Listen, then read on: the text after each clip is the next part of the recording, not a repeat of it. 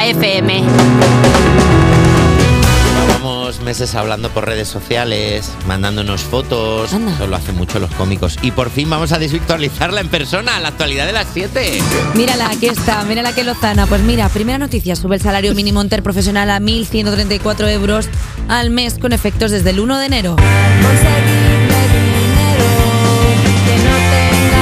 Y es que el Consejo de Ministros ha aprobado este martes la subida del salario mínimo interprofesional, el SMI, para 2024 en un 5%, por lo que sube desde los 1.080 euros mensuales a los 1.134 euros al mes en 14 pagas. Según esta nueva ley, el SMI anual pasaría de los 15.120 euros anuales de 2023 a los 15.876 euros en este 2024. Se beneficiarían de esta subida más de 2 millones de 2.500.000. Eh, espérate. 2,5 Es que quería decir 2.500.000. No, y, no y no tenía sentido. 2,5 millones de personas, de las que un tercio serían mujeres y, y, un, y jóvenes, no un joven.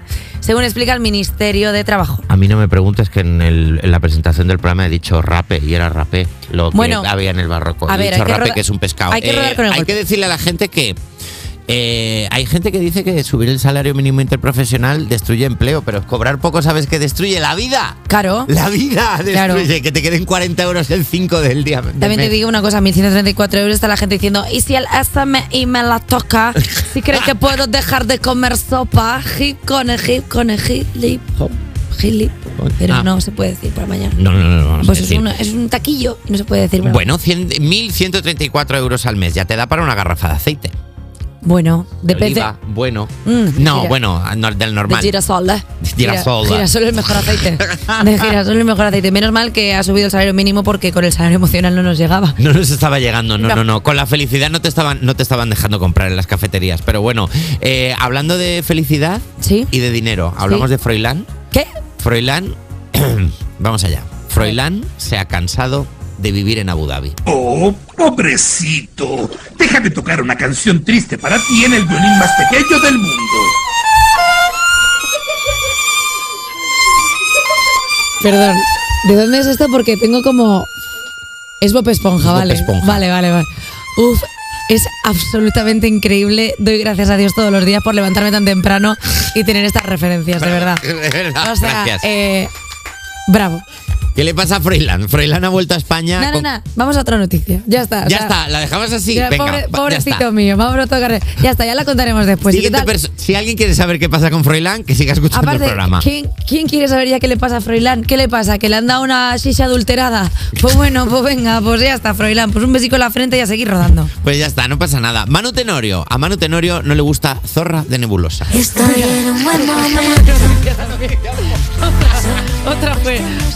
Otra que pasamos, ¿te imaginas? De verdad, como pum, otra menos. A ver, Manu Tenorio, cantante y quinto finalista por detrás de Chenoa en OT1. Que Esto lo ha claro. escrito Alba Cordero, ¿verdad? Sí, por supuesto. Hombre. Huele a Alba Cordero. Bueno, Manu Tenorio, quinto eh, cantante y quinto finalista por detrás de Chenoa en OT1, está enfadado porque no le gusta la canción que va a representar a España en Eurovisión 2024. Así lo expresó en Twitter. Cuando ya en este, dijo, entre comillas, cuando ya en este caos social en el que vivimos toca techo, cuando lo soez sustituye a la lírica, a la poesía y a la belleza. Pero entiendo que todavía hay gente que pone en práctica eso de lo importante es que hablen. ¿De acuerdo, Manu Tenorio? Tras esto, le han llovido las críticas. Ha discutido con varios usuarios de la red social y la conclusión a la que ha llegado es que estamos en una dictadura soterrada. Dictadura soterrada, las peores, ¿verdad? Que no te matan, pero te llevan la contraria a la gente. También te digo una cosa, que dentro de todo lo que dentro de todo lo que él dice, o sea, quiero decir que todo el argumento que él suelta al principio tiene todo el sentido después, porque dice, lo importante es que hablen. Pues si tú estás subiendo esto, al final también buscas un poco de que hablen de ti. O sea, quiero decir, Sí. a ti te puede parecer mal según qué cosa. O sea, a mí, por ejemplo, me, me parece mal pues que hayan plantado un árbol delante de tal. Sí. Por ejemplo, por, por poner un ejemplo. Pero me parece mal a mí a nivel subjetivo. Ahora, si lo verbalizo, entro dentro de un debate. Entonces, ¿a mí me puede parecer mal que Nebulosa vaya a Eurovisión? Por supuesto que me puede parecer mal, si cada uno aquí puede hacer el pensamiento que quiera. Ahora, en el momento en el que yo lo traslado a Twitter, que es un nido de pirañas, pues a pirañas, ¿qué, qué quieres? Estás- quiero decir que hay un punto de. mm, Manu, parece que ¿Estás estás buscando diciendo, ¿Estás diciendo, Eva Soriano, que se podía haber callado?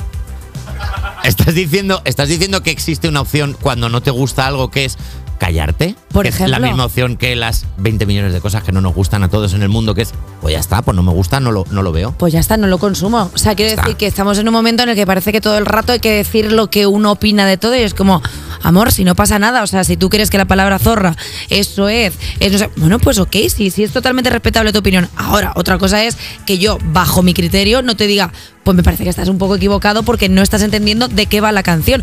Pero bueno, que ahí ya no se van a hacer más análisis porque hay muchísima gente que está en contra de Zorra. No nos da tiempo a hablar de qué pasaría si va Manu Tenorio a Eurovisión. Venga, pues hasta aquí la actualidad de las 7. Hombre, pues la verdad es que